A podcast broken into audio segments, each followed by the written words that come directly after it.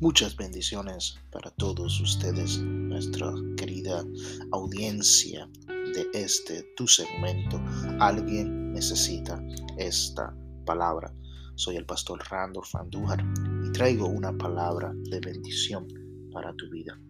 Hoy la palabra la encontramos en Colosenses capítulo 3, en el versículo número 15, donde dice, y la paz de Dios gobierne en vuestros corazones, a la que asimismo fuisteis llamados en un solo cuerpo, y sed agradecidos.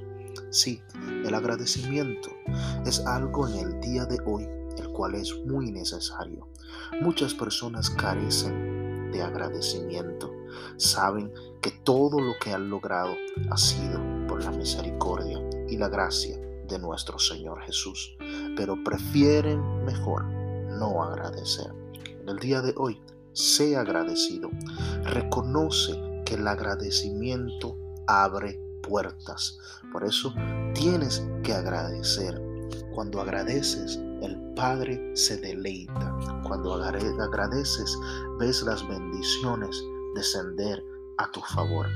Por eso hoy es necesario, sé agradecido.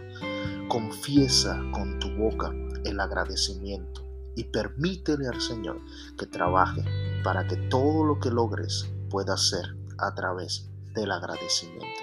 Hoy me despido de ti y te pido por favor que compartas esta palabra porque alguien la puede estar necesitando. Soy el pastor Randolph Andújar. Bendigo tu vida y una vez más, este es el segmento. Alguien necesita esta palabra.